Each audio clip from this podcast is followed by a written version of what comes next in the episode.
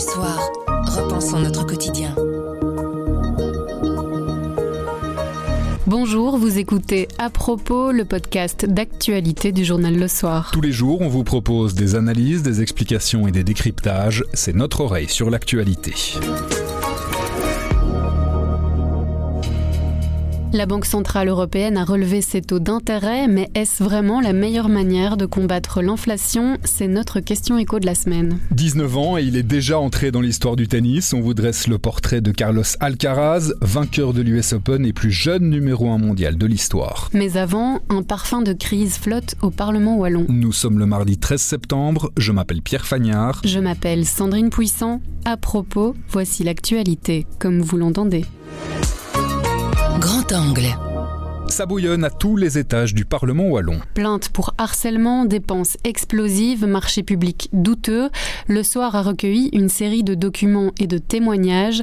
Xavier Kounas est le chef du service enquête. Il nous raconte. Bonjour Xavier. Bonjour Sandrine. Alors, une plainte pour harcèlement a été déposée contre le patron du Parlement wallon, le greffier Frédéric Janssens, et contre cinq députés wallons. Alors, pour bien comprendre, en fait, quel est le rôle de ce greffier et de ces cinq députés au Parlement? Donc, le Parlement wallon, c'est pas juste un lieu où on se réunit, c'est une forme d'administration wallonne, une institution. Il y a plus de 100 personnes qui travaillent pour faire les comptes rendus des séances de commission, des séances plénières, pour organiser, pour gérer la paix des députés, des collaborateurs. Enfin, il y a pas mal de travail, évidemment. Et donc, il faut bien quelqu'un qui gère ça. On l'appelle le greffier. C'est donc le patron du Parlement, de l'administration qui est le Parlement.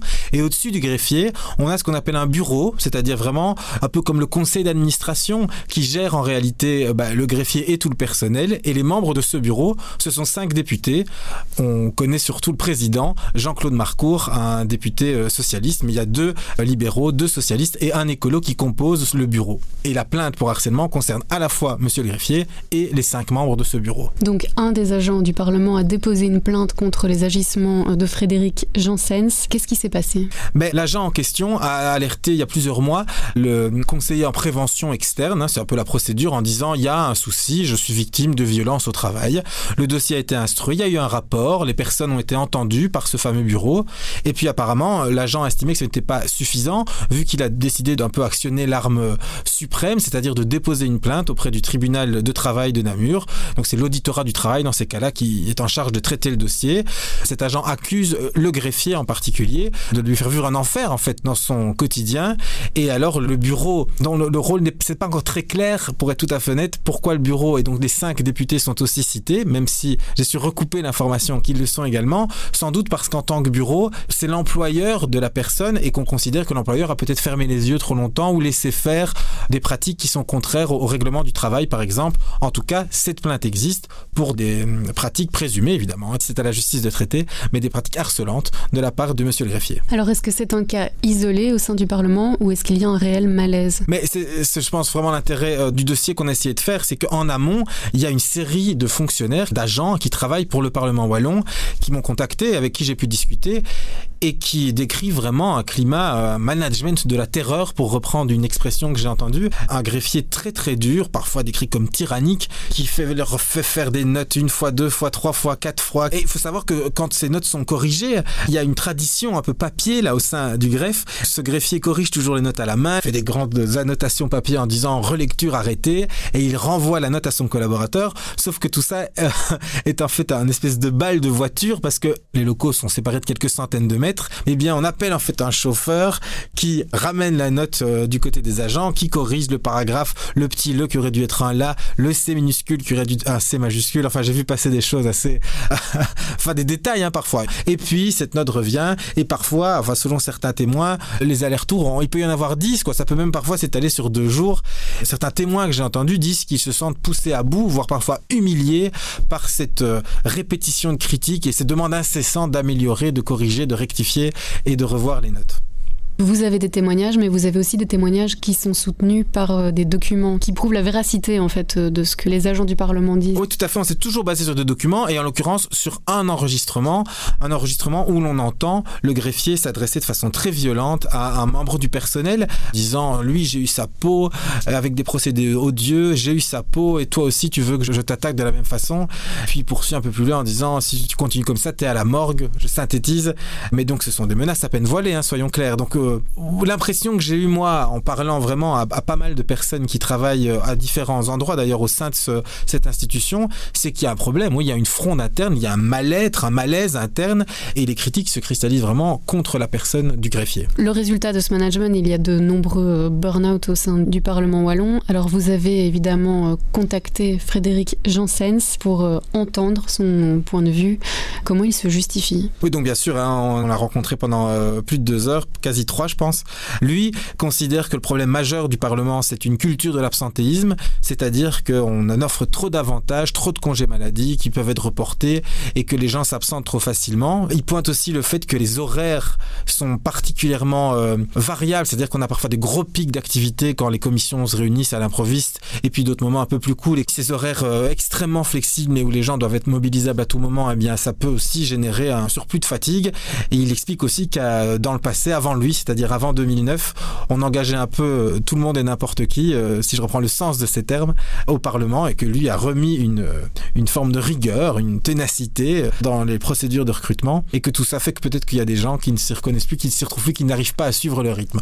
C'est évidemment sa version, il faut l'entendre, mais je précise que la plupart des critiques que moi j'ai pu entendre au sein du personnel, elles décrivent ses procédés, ses pratiques à lui, pas tant la, charge de travail ou, ou, le cadre de travail, ce qui se passe autour, ni les avantages. Tous les agents reconnaissent d'ailleurs avoir un statut extrêmement privilégié quand on travaille là au greffe. Est-ce que vous avez entendu d'autres informations sur la gestion du Parlement? Oui, c'était franchement assez dingue. Je me souviens pas dans un passé proche avoir eu autant de facilité à collecter un des témoignages et deux des documents. C'est-à-dire qu'on sent vraiment que cette institution est une forme de cocotte minute prête à exploser et le nombre de personnes qui ont accepté de me parler sans me connaître, qui m'ont évidemment contacté d'initiative pour certaines et puis via via j'ai pu entrer en contact avec vraiment toute une série de personnes en leur disant à chaque fois que pour pouvoir euh, nourrir un article et pour pouvoir euh, étayer leurs faits, j'avais besoin de pièces, de documents. Enfin, y a, je ne peux pas dire que j'en ai reçu des caisses parce que tout ça se fait évidemment par fichier informatique aujourd'hui, mais j'ai vraiment été surpris du nombre de choses qui ont pu fuiter. Forcément, ça ne concerne pas du tout que les pratiques managériales, ça partait dans tous les sens, ça pourrait être tout à fait honnête. Le premier rendez-vous que j'ai eu, qui a duré je crois 4 heures, j'avais des feuilles dans tous les sens et j'essayais de me dire mais comment ça m'avait l'air fou, mais j'arrivais même plus moi-même à me structurer, à trouver un fil rouge. Donc... Et alors, qu'est-ce que toutes ces personnes dénoncent Oui, oui, donc il y a tout un volet sur plutôt la gestion des dépenses publiques et de l'argent public. Il y a des avantages personnels dont jouit le greffier, comme euh, une voiture de société plus une voiture avec chauffeur mise à disposition. Est-ce qu'on a vraiment besoin d'avoir les deux? J'ai reçu une facture où on voit qu'il était au Costa Rica pendant 10 jours durant ses vacances et que ça a coûté 25 000 euros de frais de roaming, de données mobiles. Sans doute qu'il a oublié de déconnecter ses frais d'itinérance. Enfin, j'en sais rien, j'y étais pas. Mais bon, 25 000 euros à charge du Parlement pendant des vacances au Costa Rica, ça me semble relativement gratiné comme euh, montant. Donc il y a ce volet-là, des dépenses plus personnelles qui impliquent toujours Monsieur le greffier. Et puis il y a un volet beaucoup plus large qui concerne vraiment la, gestion en fait du Parlement en tant que tel. Il y a la volonté de créer une nouvelle maison des parlementaires. On a construit un tunnel piéton qui relie le parking au Parlement. Ce que j'ai pu démontrer, facture à l'appui, document à l'appui à chaque fois, c'est que le coût de ces projets est en train d'exploser complètement. La maison parlementaire, on nous a dit que ça allait coûter 10 millions. J'ai réussi à, à, recouper plus de 20 millions de budget. La jonction piétonne, ce petit tunnel, 700 000 euros annoncés en fanfare un peu partout. On est à minima au-dessus de 2 millions 1, donc budget x3. Il y a donc une question qui se pose, est-ce qu'on contrôle correctement euh, ces coûts et à minima, est-ce qu'on n'aurait pas pu être un tout petit peu plus transparent dans la communication externe vers la presse, notamment sur les coûts réels de tous ces chantiers? Et puis, euh, il y a la petite cerise sur le gâteau, un marché public controversé. Je m'attendais pas à tomber là-dessus, mais au fil des recherches, il y a une personne qui m'a informé que des lettres anonymes avaient été envoyées à l'Office central euh, qui lutte contre la, la, corruption et qui est notamment en charge de veiller justement sur les fraudes potentielles dans le cas de marché public. Je vous passe les détails, c'était sur la réécriture d'un logiciel informatique, mais qui est très important pour le Parlement.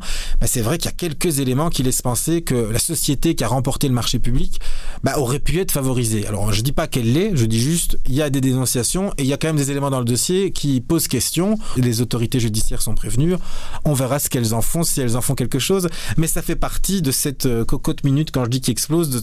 On a l'impression qu'il y avait toujours quelque chose en plus qu'on pouvait trouver, qui suffisait une fois qu'on tirait sur la pelote, de, de continuer à tirer et qu'on recevait toujours plus de documents et d'affaires qui n'étaient pas forcément liées les unes aux autres, si ce n'est qu'elles se passent toutes au Parlement, sous l'autorité du bureau et du greffier. Alors quand on enquête comme ça euh, sur une affaire en tant que journaliste et qu'on reçoit tellement d'informations, comment euh, vous vous en sortez pour trier et décider euh, ce que vous publiez?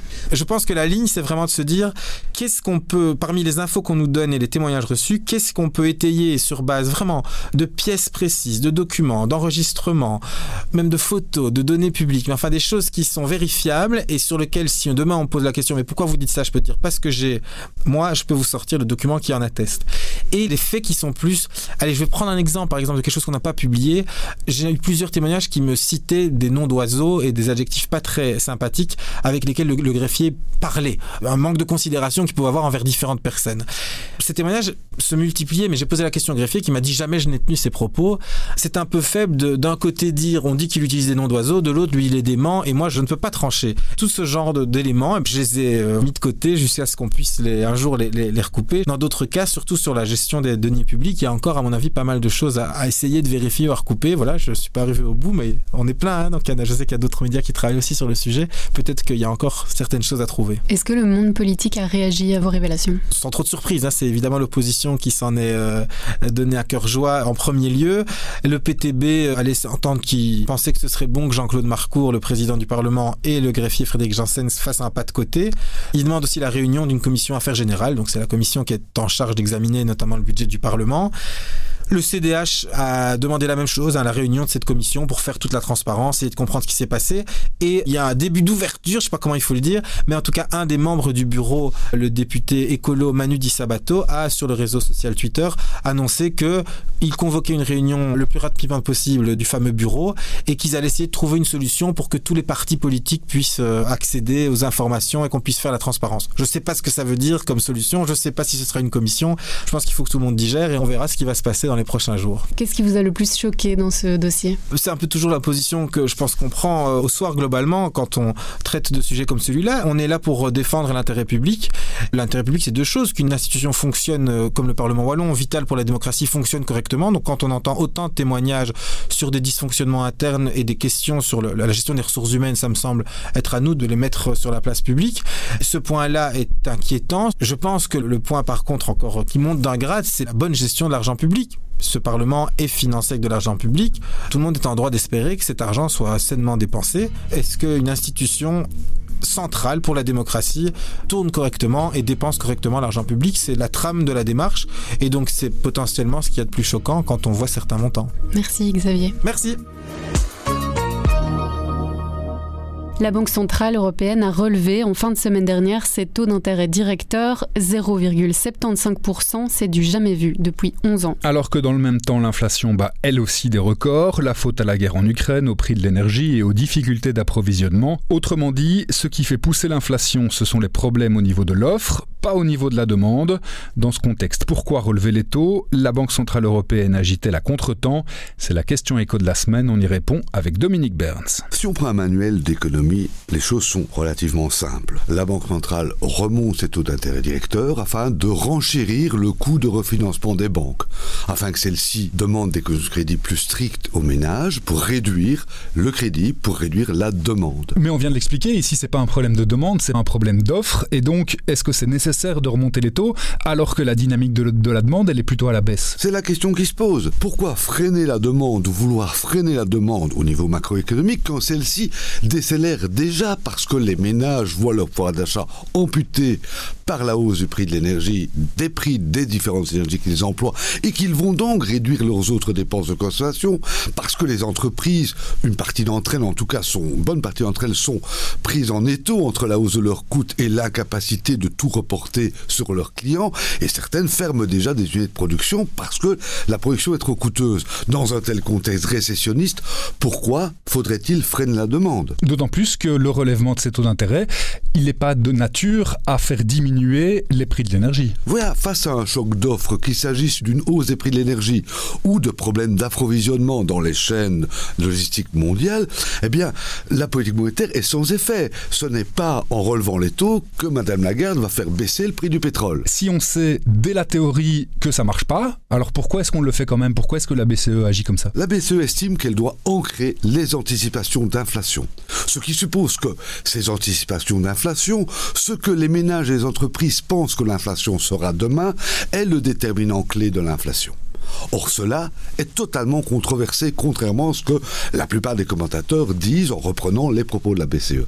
Pour certains économistes, c'est une croyance. Il n'y a pas de base empirique à cette idée que les anticipations d'inflation seraient le déterminant principal de l'inflation future. Ça veut dire que la BCE joue un jeu extrêmement risqué puisqu'elle n'est pas du tout sûre qu'elle va atteindre son objectif? Dire à la fois que peu importe les causes de l'inflation, que ce soit des effets d'offre ou de demande, il faut monter les taux, et dire que cela n'a pas d'importance de prendre le risque d'une récession plus profonde encore que celle qui s'annonce, avec des conséquences potentielles sur les capacités de croissance future de l'économie, c'est un jeu dangereux, me semble-t-il, aujourd'hui. Ça veut dire qu'il faut repenser complètement les politiques monétaires Oui, je pense qu'il faut cesser de vouloir revenir à l'orthodoxie du passé. Nous sommes face à des enjeux cruciaux. La fragmentation de l'économie mondiale, la formation de blocs, qui va avoir un effet inflationniste Nous sommes face à une transition énergétique qui va avoir un effet inflationniste. Soyons clairs, nous avons profité pendant 30 ans d'une énergie fossile bon marché. Aujourd'hui, elle ne le sera plus. Elle sera de plus en plus chère. Dans ce cadre-là, et avec les grands besoins d'investissement public et privé dans les énergies renouvelables et dans la transformation de nos modèles de production, on peut se poser la question quel devrait être le rôle de la politique monétaire et de la Banque centrale? Simplement gérer les taux d'intérêt pour tenter de contrôler la demande et donc l'inflation, ou bien avoir une politique comme après la Seconde Guerre mondiale d'orientation du crédit en collaboration avec des banques publiques de manière à orienter le crédit vers les secteurs qu'il faut développer et, de réduire les secteurs qu'il faut réduire. Mais c'est une conception qui est évidemment totalement ad hoc par rapport à la vision qu'ont les banquiers centraux de leur métier depuis 30 ou 40 ans. Et c'est une question très difficile pour la Banque centrale elle-même, puisque la Banque centrale européenne, elle est liée par des traités. La question, évidemment, est-ce que cette façon de voir la politique monétaire qui est inscrite dans le traité est la bonne aujourd'hui? C'est la question qu'on devrait se poser, et ce devrait être la responsabilité de la Banque centrale européenne. Le nouveau prince du tennis mondial est espagnol. Carlos Alcaraz a 19 ans. Il a remporté l'US Open ce week-end après avoir battu Casper Ruud en finale. Il a aussi pris la première place du classement ATP. C'est le numéro 1 mondial le plus jeune de l'histoire. Alors qui est ce phénomène et va-t-il marcher sur le tennis mondial?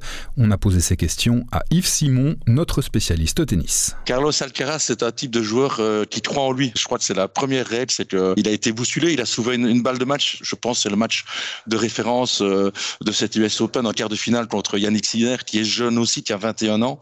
Là, il a sauvé une balle de match et il dit, bon voilà, j'ai toujours croire en soi, qui se donne à fond sur un cours et qui avait un rêve. Et son rêve, c'était de, une fois gagner un grand chelem et une fois de, de devenir numéro un mondial. Donc, je pense pas qu'il avait rêvé qu'il allait le gagner à 19 ans.